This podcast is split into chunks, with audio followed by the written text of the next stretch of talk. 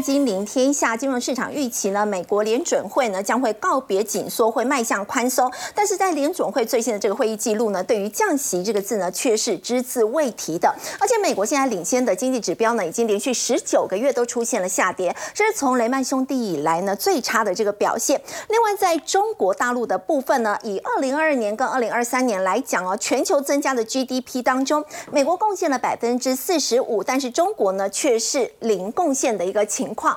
不过我们说到辉达在这一次最新的财报呢，交出了相当亮眼哦，优于市场的预期，猜测呢也非常的好，但是呢股价在盘后却一度出现了重挫百分之六的情况。那么最主要是对于中国大陆现在是出现了销售大减的一个情形，而影响所及呢，在今天台股的 AI 族群呢也是倒成了一片，包括呢像是广达跟伟创呢，其实股价在今天都重挫了超过百分之四，这也让台股接下来可能会面临到一万七千三百点的保卫战吗？我们在今天节目现场为您邀请到智普产业趋势研究所所长杨胜凡，大家好；资深分析师谢承彦，肥好，大家好；资深分析师王应亮，肥好，大家好；资深分析师王兆立，肥好，大家好。好，我们先请教陈燕了。美国联准会为什么感觉上每一次都是老调重弹哦？每一次都说呢，为了要对抗通膨，所以我要维持在高利率一段时间。而且这一次他们的最新会议记录，对于降息这个字哦，是完全都没有提到。对，因为呃，联准会。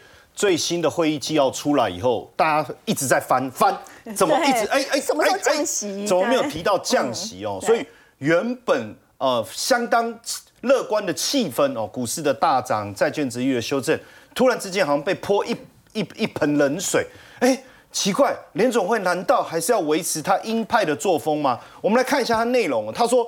通膨还是远高于目标，这是事实啦，也没错嘛，对不对？然后货币立场一定要保有充足的限制性，也就是说，我不能现在就马上把整个货币政策做一个大幅度的一个宽松，所以充足的限制性要限制什么？当然还是限制通膨嘛，可以理解。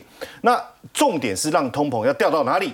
百分之二。实际上这一段。跟过去我们所理解的内容并没有太大的差异。对，关键在这个地方，叫短期内没有降息的意愿，也就是你们在讨论的这件事情，实际上我们没有任何的想法。所以原本大家很乐观的，当然到目前为止来看，年底之前升息的可能性还是不高。嗯，但是原本大家认为说，哎，明年可能三月降息哦，这是比较乐观的想法。市场也认为可能五月也会降，而且有可能。对不对？一口气降四，没错。那五月啊、六月啊，后面还有半年的时间，再降个两次，应该不是太大的问题。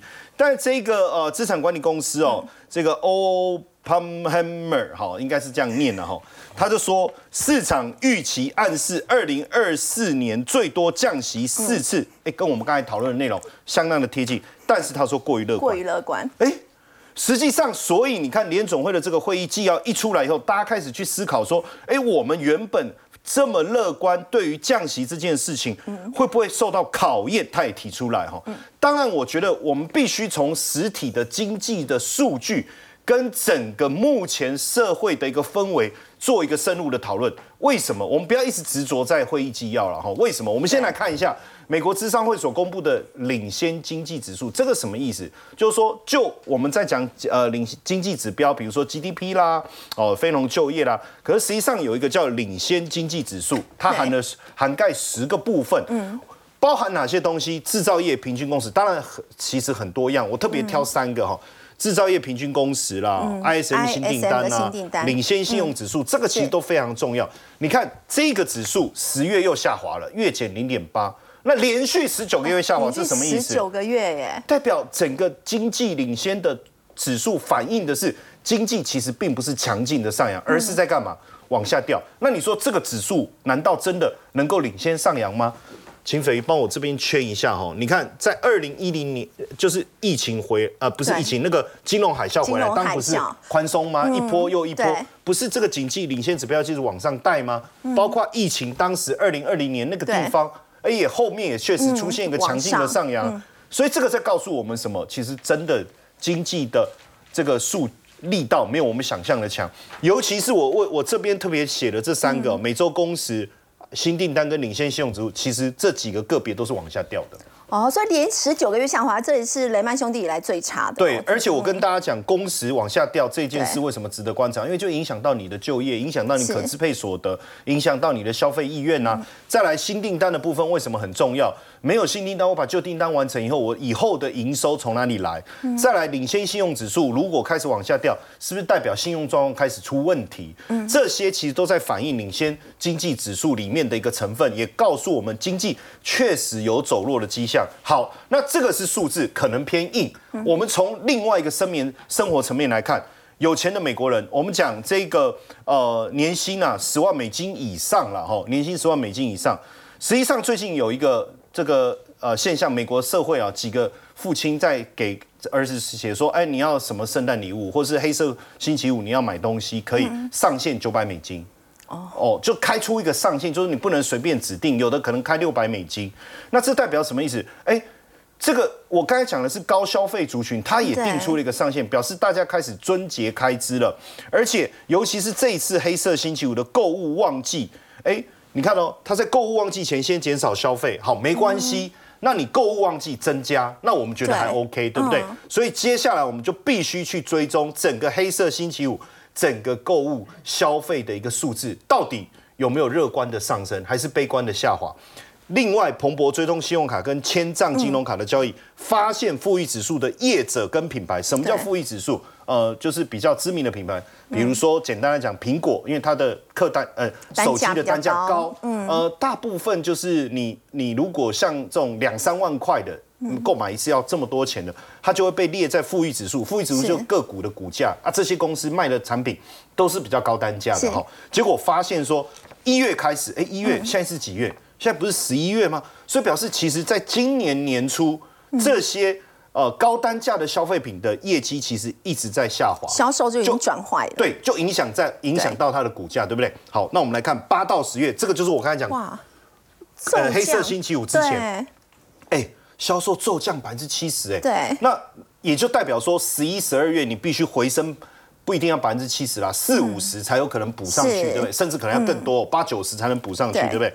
那销售中位数呢，也都跌百分之十四，很平均哦。这代表什么意思？连有钱人，连这些高单价消费品的消费者，他也在这个春节开支。所以我觉得，虽然我们在十一月份的会议纪要没有看到官员们短期内有降息的意愿，就没有看到。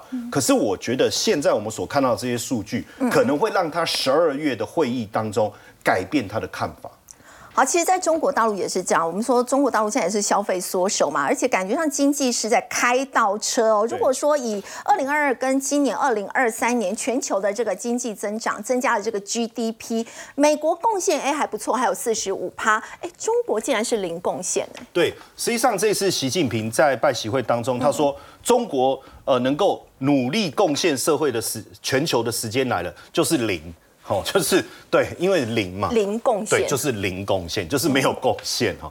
那当然，呃，大家会觉得很奇怪，因为是我们来看一下 Financial Times，哦它其实有做了一个资料哈。他说，二零二二年到二零二三年全球增加的 GDP，嗯，美国贡献了四十五趴。对好，那后中国时代来临，就是没贡献的时代来临。为什么我要这样讲？实际上，在这个更早的时候，呃，差不多是在二零零九年那个时候，大概它可以贡献到在百分之二左右，不多嘛。哎、是可是到了二零二一年的时候，它已经可以贡献到百分之十八，哦，成长很快，非常的快。可是为什么突然这几年对变零了？很简单嘛，就是你整个经济成长停滞了嘛，就这几年整个停滞。而这个零贡献的时代，其实跟哪一个时代其实是相仿的，就是在毛泽东时期也是这样。后面有大幅度贡献，也是因为他们经济改革开放。对所以现在大家开始去思考说，中国是不是开始开倒车？嗯，开倒车就是我就一直倒退，一直倒退。好，那我们再来看反人修探做的这个统计，他说八月初以来，中国股市的外资净流入，哦，净流入从高峰，你看哦。一六、一七、一八、一九，呃，这都流入嘛，对不对？对好，二零的时候，甚至大家觉得说疫情是一个逢低承接非常好的时间。二零二一也大，21年还大幅哎成长也大幅成长，因为大家觉得疫情只要开放了，后面就不得了了，对不对？结果真的不得了，所以大家赶快跑。为什么？因为整个消费的力道也好，回升的力道也好，都跌破大家眼镜，因为控管实在太严格，暴跌多少？百分之七十七，所以表示大幅度资金的一个外移。好，我们看到。我之前我我我到这个中国大陆去出差的时候，其实很喜欢到八十五度 C，因为你会有一种熟悉感。嗯。可是你知道，当呃八十五度 C 过去，确实在中国开疆辟土。但是你看八十五度 C 第三季关了多少间？十四间分店。十四家店十四家店呢，而且他说第四季还要持续关闭，为什么？经济疲软啊，消费力道不足。可是八十五度 C 实际上它的消费已经很平价了，已经很平价。好，我们再来看这是什么状况。今天我卖这个包子，我生意不好，我得想办法改卖别的那我加一个豆花，蛮合的啊。哎，吃个包子配个豆花，蛮合的，就被罚钱，罚多少？为什么要罚钱？第一个为什么罚钱？这个我也不理解。他说，你包子是热的，你怎么可以卖豆花？豆花是凉的或是冰的。那如果我卖热豆花呢？我不晓得可不可以。但是你有没有发现，这就是吹毛求疵？对。好，被罚多少钱？罚很重，所得。加罚款二点二万人民币，二点二万人民币，九点七万台币。我我想实在话，这个其实就是要整死店家，这感觉就是这样哦。庶民经济他没有办法让他们有发挥的空间。嗯，那为什么他要这么严格？很简单啊，是不是政府缺钱？地方政府缺钱，我就找你开刀啊，反正我一定有办法罚你嘛，对不对？好，再来看这个是在西安，你知道呃，家长反映哦，就是说老师的薪资。不够的情况，呃，薪资不够，很简单，因为上面不愿意多发奖金嘛。嗯，那怎么办？就请家长会哦，就是跟家长会讲，每个同学收两百。哦，那为什么要收两百？呃，因为我们薪水不够嘛。啊，可不可以大家家长贴一点，然后让我们来调薪？你看，这个是一个很奇怪的现象，因为学校自己财政的困难，既然要叫家长来贴补。这个老师的薪资，所以整串来看，同学要去，家长要去贴补老师的薪资。没错，所以整整体来看呢，美美国未来的经济可能稍微走弱的情况下，如果中国还是没有办法把整个 GDP 把它补上，那对全球明年经济展望来讲，可能还是相对疲弱的。好，刚刚陈燕带我们看到呢，这个中国呢对全球经济的一个增长的贡献呢，其实在这两年呢是出现了零贡献这样的一个情况，当然也反映在很多这个连锁店家是有关店的情况，那么甚至呢出现了政府呢都有财政窘迫这样的一个情形，那么影响所及是不是很多的这个科技厂如果有在当地设厂的，其实也都会受到冲击呢？我们要先来请教应亮，在这一次辉达的这个财报还有财测，其实都是优于市场的预期哦，非常亮眼哦，其实年增可以看到，哎，都有两。倍以上，但是它在盘后这个股价却一度重挫百分之六。市场觉得说，最主要就是因为他们对中国大陆的销售啊，现在是大减这样的一个情况。那么另外一个有关 AI 的这个很重要的消息，就是奥特曼不是说要跳槽到微软吗？怎么现在又要回国 Open AI 呢？对，最近的这个 AI 界啊，有两大非常重要的讯息啊。第一个呢，就是刚刚肥所讲到的 Open AI 的执行长奥特曼，原本被踢出董。踢出 Open AI，哎，现在呢最新的这个宫斗剧的结果是怎么样？奥特曼又回锅了 Open AI 担任执行长。对，现在反而是前这个董事会啊被替换掉了。哦，因为我想前董事会他少评估了两股力量，第一个呢是呃整个 Open AI 员工的向心力，因为呢当执行长被离职之后呢，有九十五趴的员工哦，这个要联署。啊，你说执行长走了，你你不让他做对，那我们也跟着一起走，好，有点在威胁董事会的感觉。第二个，他错过力量在哪里？背后的大金主微软，好，微软是支持奥特曼的，所以现在结果是怎么样？哎，前董事会被解散，奥特曼反而又回锅到了 Open AI。好，这是第一个。那第二个大事情就是什么？就是辉达的这个财财报的部分，对，出来的结果你说好不好？很好啊，真的非常好的财报跟财大好，财报里面挑不出任何的毛病。你看哦。第三季的财报市场预估是一百六十一点八亿美元，这个大家可能没有概念。我换换算成年增的一个角度，年增预估是一百七十八，实际出来结果什么？年增两百零六八，这个好不好？好啊，对啊。EPS 呢？市场预估是三点三七美元，哎，我还我还突破四块，四点零二，对不对？然后对于第四季的财政呢，市场预估多少？年增两百八。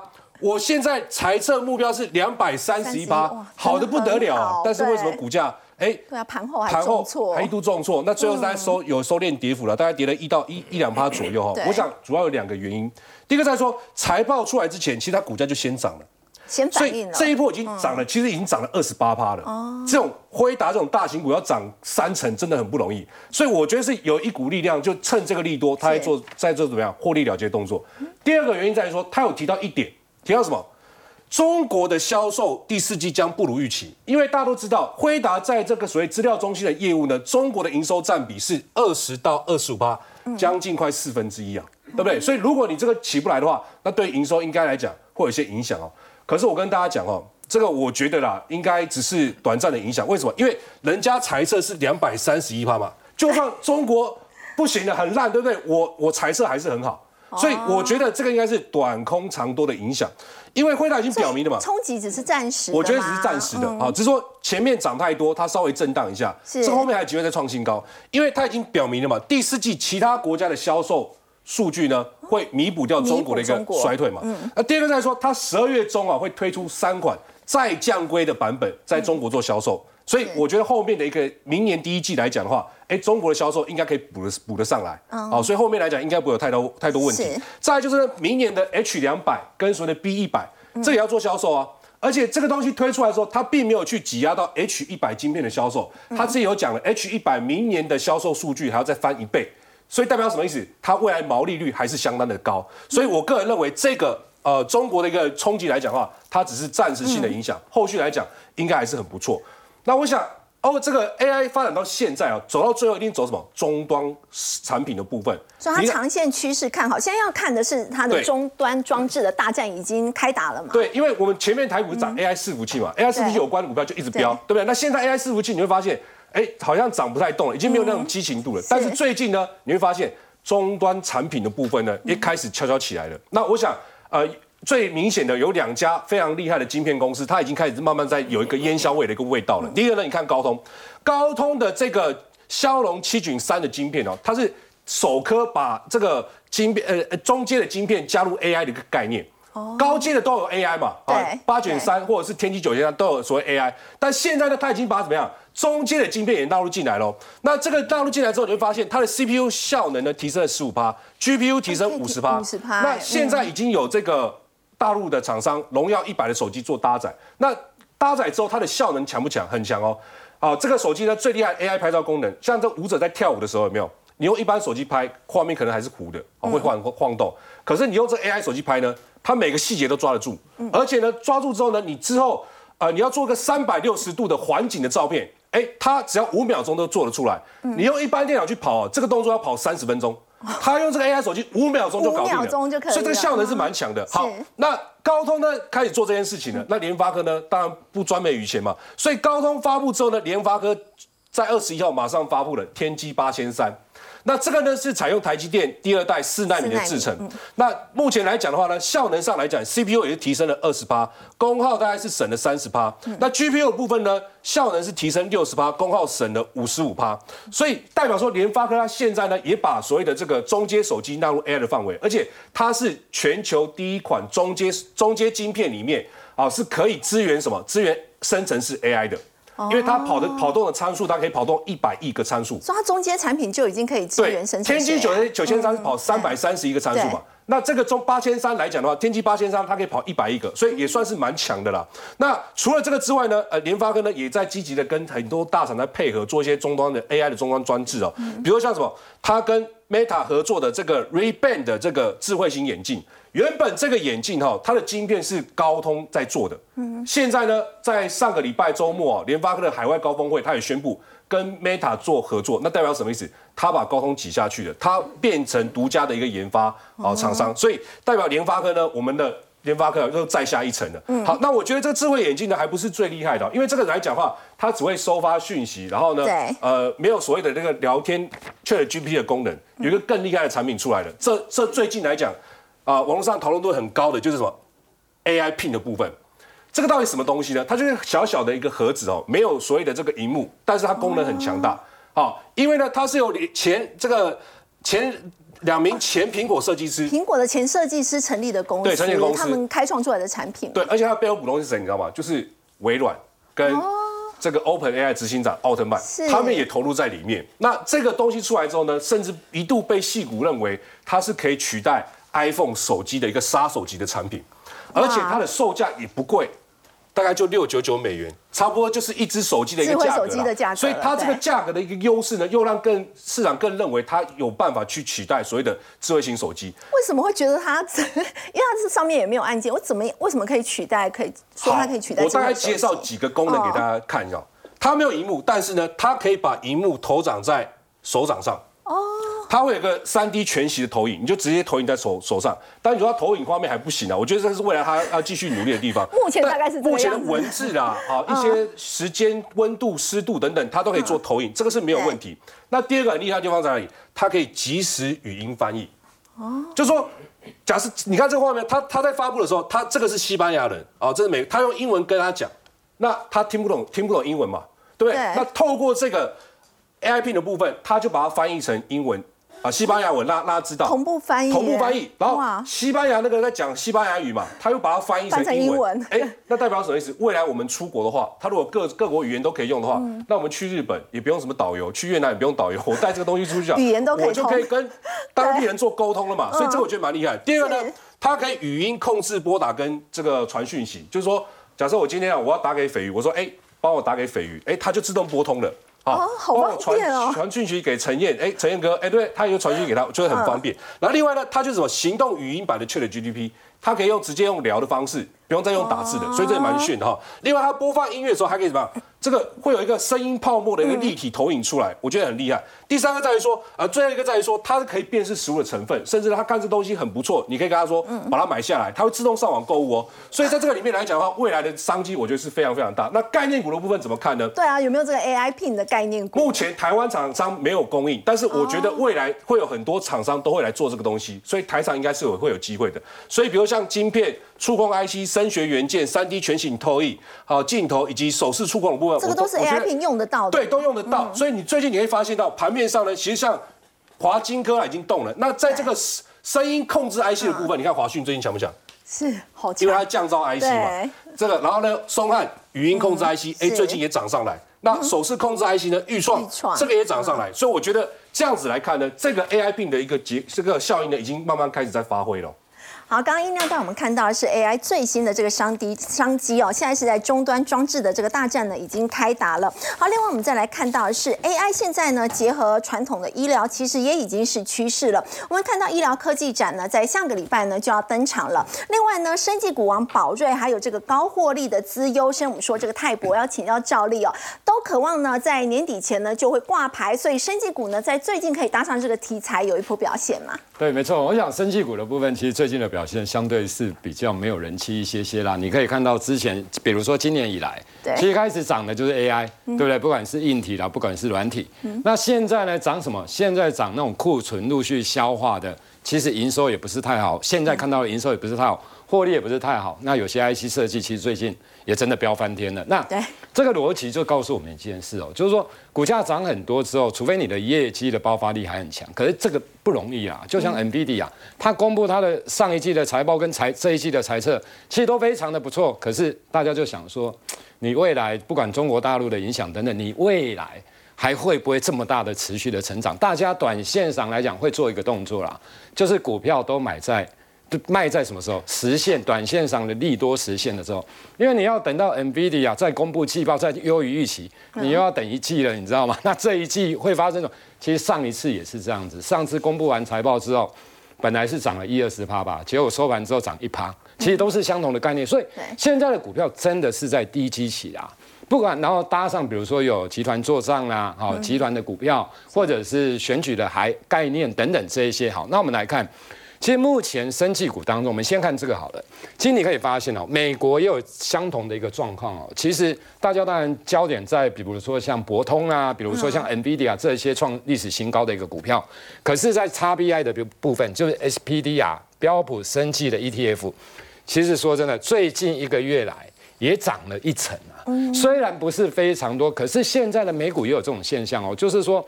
股股价真的在相对低档，今年真的没什么表现了，突然之间平地一声雷，棒就拉起来了，你知道吗？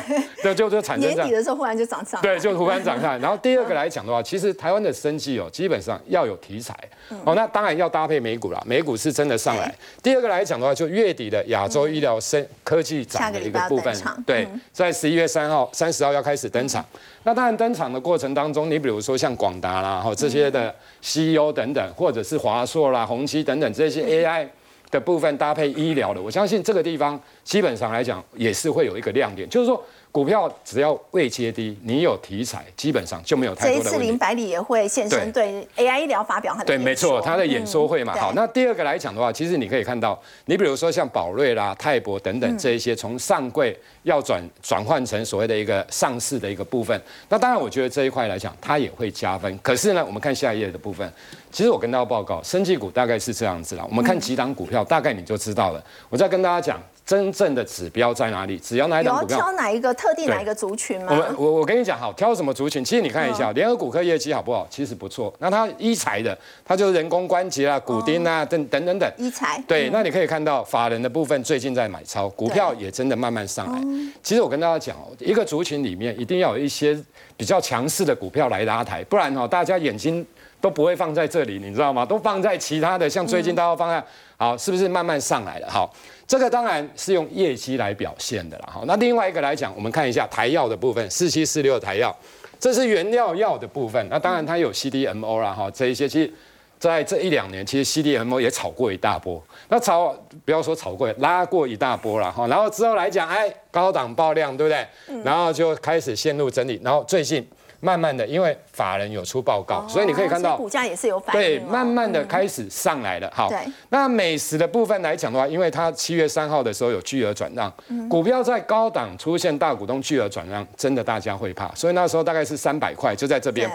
公布申报转让之后，股价呢基本上来讲哦就不太好，因为它这个地方来讲大概是历史新高点的附近。但现在可以留意了吗？我觉得这个哈，其实我跟大家对我们要要讲的就是生计的指标在哪里？我跟大家报告，我觉得六九零一的钻石投资，因为它是生计独角兽的创造者。我跟大家讲一个逻辑啊。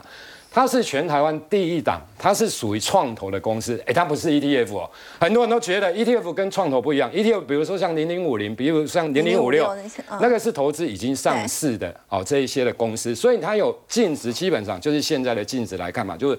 可是创投的部分来讲，就像它，它当然也有投资上市贵的公司，可是它有一大部分投资未上市贵的公司，你没有办法。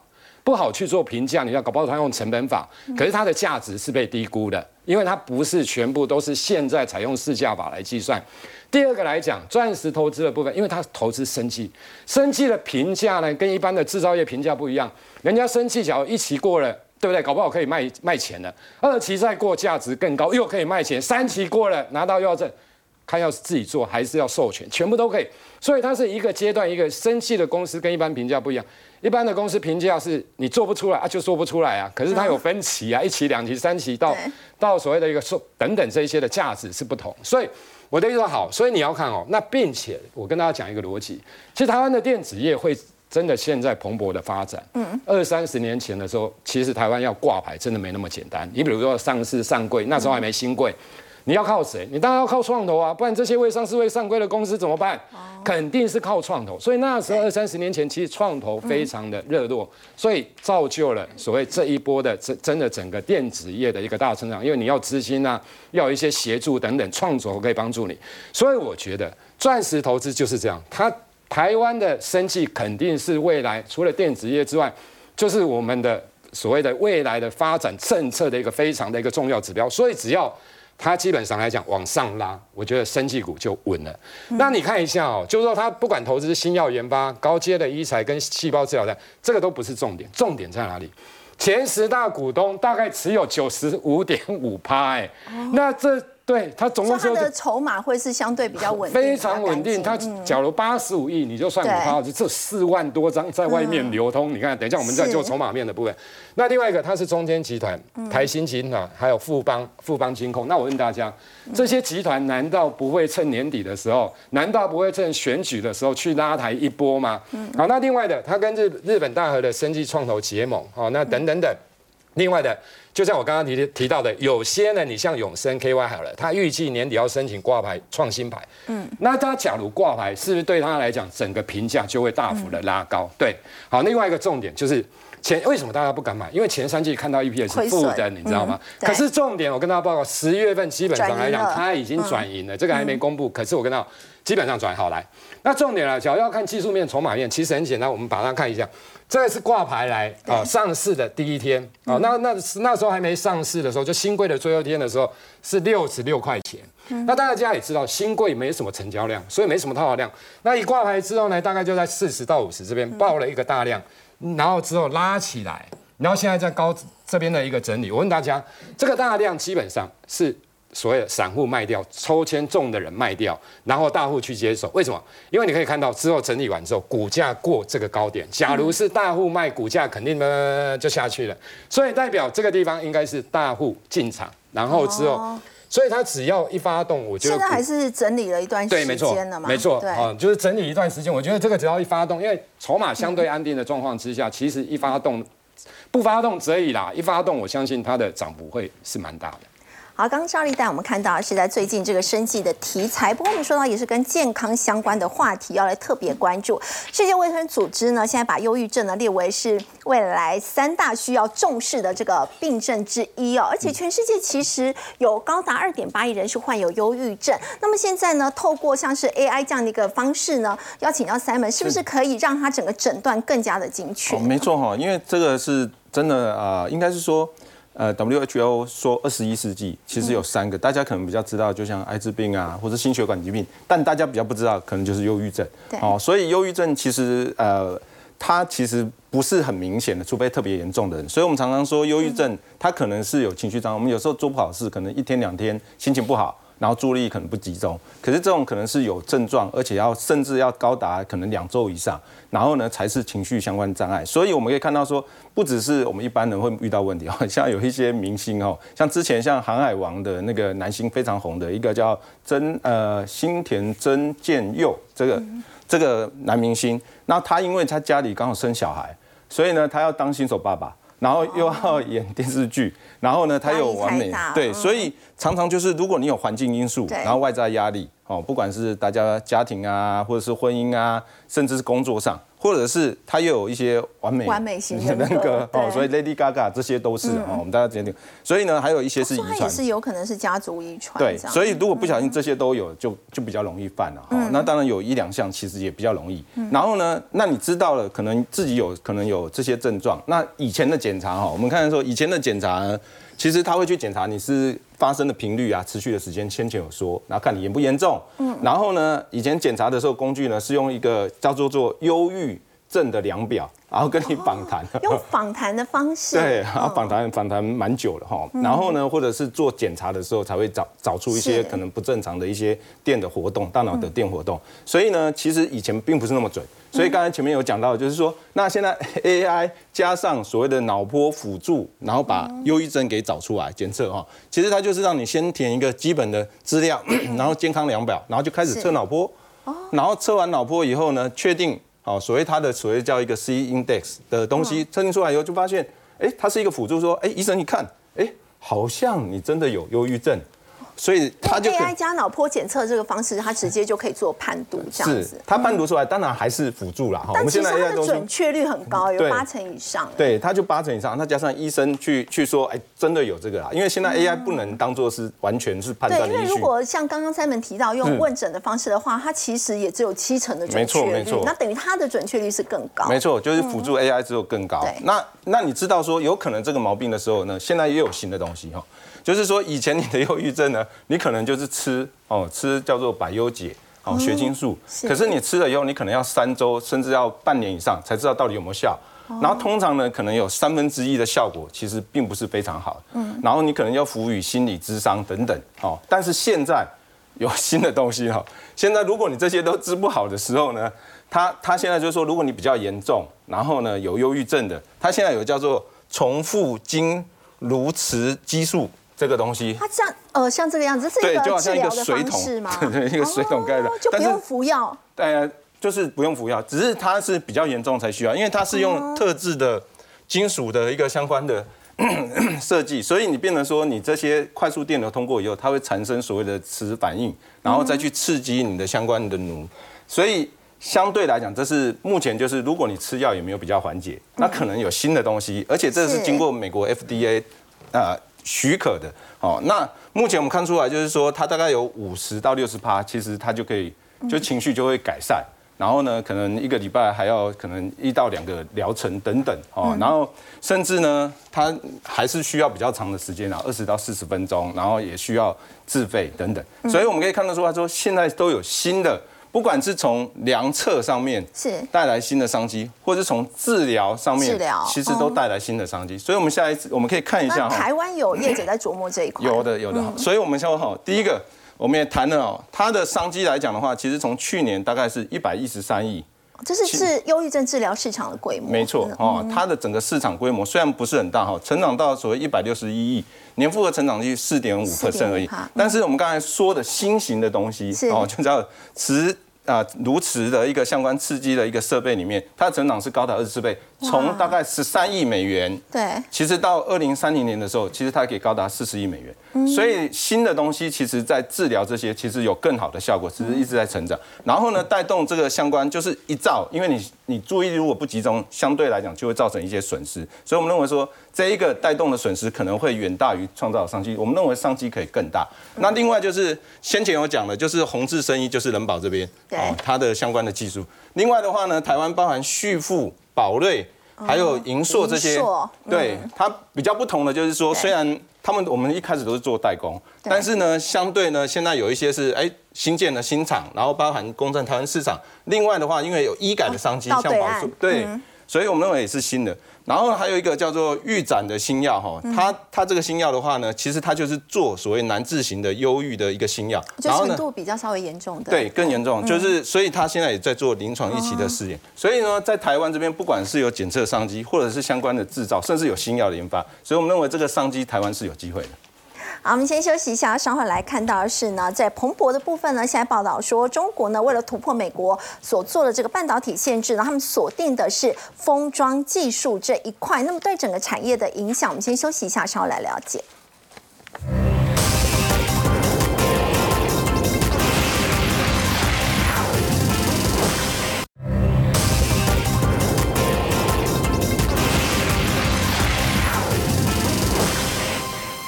好，彭博报道说呢，这个中国为了突破美国对半导体的一个限制呢，他们现在锁定的是现在还没有被列为是制裁的先进封装哦，所以这边就特别提到，美国接下来要印量，他们也要把注意力转移到先进封装，因为中国现在啊正在利用这一个方式哦，赶快的来抢攻全球的一个市占率，所以先进封装已经变成美中之间新的角力嘛。对，没有错。其实晶片在制造过程大概分三个步骤，第一个 IC 设计，嗯，第二个晶圆代工。最后一个就是什么？封装跟测试嘛，对，缺一不可。所以你现在美国为什么要做这个补助的部分？你看，他已经宣布了要补助三十亿美元做这个国家先进封装技术的一个计划嘛？为什么？因为美国就缺这个东西。美国在封装的领域来讲的话，全球市占率只有三趴。哦。相比之下呢，中国还有三十八趴。是差很多嘛？对，对，所以你要整个要把中国堵死的话，那这个你可能要掌掌握到一个主导权嘛。所以他只能够用补助的方式去让这一块可以发展起来，因为这一块的毛利很低。好，大家还记不记得九月份这个亚利桑那州长来台湾的时候，他邀请台积电说：“哎，你们来盖晶圆代工厂哦，那顺便把这个封测厂也盖一盖吧。”就台积电给他回复什么？其实是很保守的。台积电说：“ 如果我过去盖工厂没有亏损问题的话，我就盖。”为什么？因为毛利太低了嘛。你现在美国功能的问题又那么贵，对不对？所以台积电呢，我觉得他回答很聪明。所以这一次，如果美国愿意补助的情况之下，哎，搞不好台积电会把这个厂给它盖起来，这是有可能。供应链大部分都是在亚洲嘛，因为如果说到美国设厂，它其实真的是不符合经济成本效益。对，所以它就要补贴啊，三十亿美元大概就快九百六十亿六六十亿台币啊，所以就看这个补贴够不够了。那大家也不用担心说台积电会把整个封测产能全部搬过去。我想最先进的部分来讲，它应该还是会停留在在整个我们台湾布局的部分。好，因为你可以看到接下来要走所谓的先进封装啊，其实明年台积电哦，SOIC 哦，产能应该也会会做跳增。这个什么概念？大家现在只只热门的在在哪里？只听到说 CoWAS CoWAS，对很少会听到说 SOIC，对不对？嗯对其实 CoWAS 就是什么二点五 D 的一个封装概念，SOIC 是三 D 的一个封装概念。所以它是更先进的，更先进。讲简单点，CoWAS 啊，大概三层，就是基板、中介层，然后上面就是这个记忆记忆体或是逻辑晶片，这样平水平式的把它铺成起来。那 SOIC 呢，它是三 D 垂直式的一个。哦，概念就说我的这个记忆体上面呢，它可能会是覆盖所谓的逻辑逻辑晶片，所以它叠的层数会更高，那体积会更小。好，密度越高的情况之下呢，呃，它的效率可能会越快。好，所以这是什么？SOIC。那目前来讲的话，它的产能呢，呃，到年底前大概只有一千九百片。啊，还是算是相对少，但是到明年会成长到每个月大概三千片，到二零二七年的时候呢，会成长到七千片以上。我想国际大厂很多客户应该会导入到这个区块。目前来讲的话，像呃超维的 MI 三百系列晶片。这个晶片呢，它可能就会采用台积电 SOIC 哦。那这样子一个效能情呃搭载效能情况之下，它有机会去跟 H 两百去做一个呃抗衡的一个动作哈。那再呢，苹果其实有考虑，苹果接下来呢已经开始哦，在刚刚慢慢在做一个小量市场的这个动作。那预计在二零二五年到二零二六年呢，会开始做一个量产。那呃会搭会运用在哪里？运用在 Mac Mac 以及 iPad 上。所以这个 SOIC，我觉得未来的封装上来讲，它也是有非常大的一个需求。那台湾相关的封测厂呢？那既然美国它愿意补助嘛，那台湾厂商来讲就会有机会。啊，因为我们现在如果可以过去盖厂的话，那台积电那边的产能，我们台厂就可以做个供应嘛，对不对？所以这样的对这个台厂来讲，哎，营收上或许也会有一些帮助。那我觉得会受惠的应该是三七一的日月光投控。啊，因为呢，日月光投控其实在今年就有动作了，它可能已经有预想到美国接下来会有补贴的这个计划，所以它在先前就已经吃着七点六五亿美元。在美国子公司先扩充规模，为的就是接下来准备要在美国可能要盖这个所谓的封测厂的部分。所以你看最近来讲，日月光投控呢，它的走势呢也算是强了哈。这个现形上来讲也是属于一个多头。那另外来讲的话呢，可以注意一下三五八三的星云，因为台积电要走先进制程的话，先进封装设备是很重要的。那星云你可以看到，其实我之前来节目跟各位讲，两百块以下都可以买了。好，对，那现在你会发现，哎，也最近来讲，哎，也开始突破上来了。为什么呢？因为它的交机期哦，大量期应该会落在十一月，所以十一月的营收应该会特别突出。所以最近这年有没有发现到？哎，股价有垫高，代表什么意思？有一些资金进来做卡位了。因为它预估就说前三季它赚五点八二元，那今年全年是上看八块。那如果以这个二十五倍本益比来算的话，股价超过两百块合理，但明年它可以看到多少？看到十块左右，所以你用二十五倍来算的话，它短线的合理的目标价应该是会落在两百五附近哈。所以用本益比来计算的话，应该会看看这样子一个价格。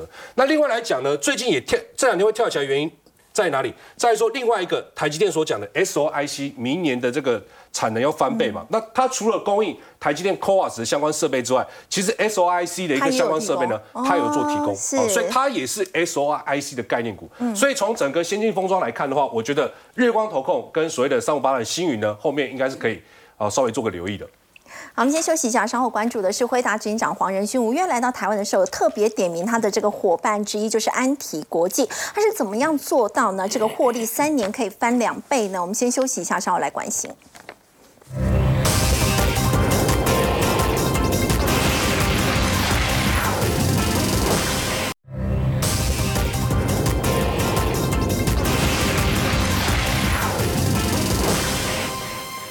在这一期的《金周刊》特别报道，惠达执行长黄仁勋五月来到台湾的时候，他当时在演讲当中有特别提到在台湾的合作伙伴，那么就有提到这家公司哦，安提。我们要请教陈烨，安提原本是一家这个小型的工业电脑厂，但它布局边缘 AI 已经很多年的时间，它是怎么样做到可以成为辉达不可或缺的这个伙伴呢？对，因为当他提到这个安提的时候，大家想说为什么不是 uncle 哈？实际上是中文安提啦哈。这一家公司非常的惊人，你看二零二零年它赚多少钱？二点七六 EPS，那这有什么？重点是二零二一年就跳到四点七三，二零二二年四点七五。目前法人在追踪这家公司，认为未来三到五年。甚至还有再翻一倍的机会。那如果是真的是这样的话，那按照二零二二年的四点七五，那未来不就有可能一年逼近十元的这个大关哦？非常厉害的一家公司。但是它这个，你去看它的这个呃资本额才三亿多，就是一家小公司啊。是为什么有这么惊人的这个发展，而且还被工业电脑对，而且还被这个。这个黄仁勋特别点名，跟这些研华、林华这些大佬，对老大了哈，工业电脑的老大几乎是并驾齐驱。原因很简单哦，我们去想一下哦，现在的 AI 的一个发展哦，你有没有想过，有可能第一个，这个在这个北海岸哦，我们北海啦吼，就是说，哎，鲑鱼哦，它现在养殖情况，你要不要投这个饲料？你要在哪里追踪？你不可能跑到那么远去嘛。好，那你说东南亚啊，我这里好多这个电灯，然后我要算车流量、算停车位，那难道全部都要集中在一个大型的云端的资料库吗？不是这个逻辑，它要靠的是什么？叫做边缘运算。所以边缘运算发展起来后，真的就是 AI 发展过程中让云端落地。简单来讲。我今天我要算我们摄影棚里面每一个机器它自己要怎么样去调角度，实际上我不用连到中央，我不用网络，我只要用边缘运算的一个机制就可以完成。可是问题是这个概念在过去很难实行，可是安提他就看到了这样的一个商机，他发现说，哎呦，很多的公司他并不需要，就是他买那个我我们讲这个。所谓的这个这个工业用的这个板子哦，叫板卡哈，哎，他们也不是要玩游戏，他买这个干嘛？哦，我想要去算我们银行的资料库啦，我们想要去算这些，所以大部分都是小客户。那他因为一直坚持，他愿意去做这些小客户，到现在来，当然也被辉达看上，他累积了这么多的一个经验，也因为这样，现在也切入到一些大型的客户，同时你知道他推荐客户的时候，他就是推辉达的整个方案。然后就给这个惠达带来非常好的业绩的一个贡献，这个也是为什么惠达点名它的原因。它现在还没有挂牌呢。对，当然我相信在未来这个边缘运算持续发展的过程中，它应该能能够持续的发光发热。好，我们先休息一下，稍后来看到是电动车市场在最近销售情况不佳。不过呢，由红海跟玉龙合资的这个红华先进，它在这个时间挂牌上市哦，到底接下来要怎么观察呢？我们先休息一下，稍后来了解。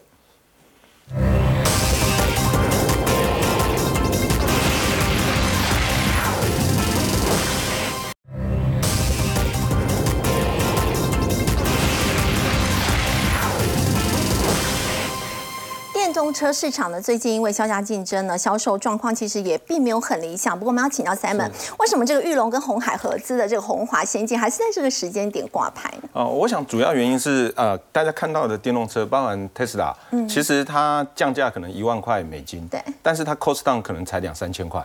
哦，然后另外你可以看到说有一些车电动车就是比原来的传统其实要贵个三成，嗯，然后甚至欧迪有车说五六万，然后结果一年之后呢 只剩下三万块，那折价也没怎么那么快嘛，对，所以导致电动车大家有些疑虑，嗯，但是我们认为现在红华先进的所谓的一个委托设计制造服务这边可以解决一些问题，那我们能解决就是呃我们知道大家那时候展示的时候看到那么多车嘛哈，但是重点是在于两个事情，一个叫价格，一个叫产能，嗯。中国，你知道它现在车为什么可以外销？因为它很便宜。对。然后什么 MG 啊，什么也很多。很多，对。所以它大概价格又便宜哈，其他的国家制造可能都要到五万到五万五美金左右。所以其他国家产能是做不出来，中国是过剩。对，它有一点刚好两两边很明显的状况。然后呢，它的模式是因为我们有看到一个公司叫做德国，我们叫德不孤必有灵哈，是德国的德哈。对，它有一个叫做 i n d e n i o 这一台这一个的电动设计服务。他现在他已经做了二十年，其实他已经成功打入像欧迪、宾士、福斯等等这些所有车系都有。所以呢，这个红华，我们认为它的关键是在于零组件它模组化，所以呢，它可以快速生产。然后呢，它又底盘平台又全部都有，所以呢，它又可以解决它生产周期过长。你通常都要五年到十年，现在大概三年到五年。对，所以现在越来越快。然后我们看得出来，就是它现在已经有一些客户，包括纳智捷哦，它已经。已经有一些订单，然后它未来二零三二年的时候可能会达到五百亿。然后呢，印尼的这个高峰会的用的也是 Model T 的的底盘。另外呢，还有一个新的市场，我们叫做新创，因为它没有这些的资源，所以呢，如果有一个完整的供应链来讲的话呢，其实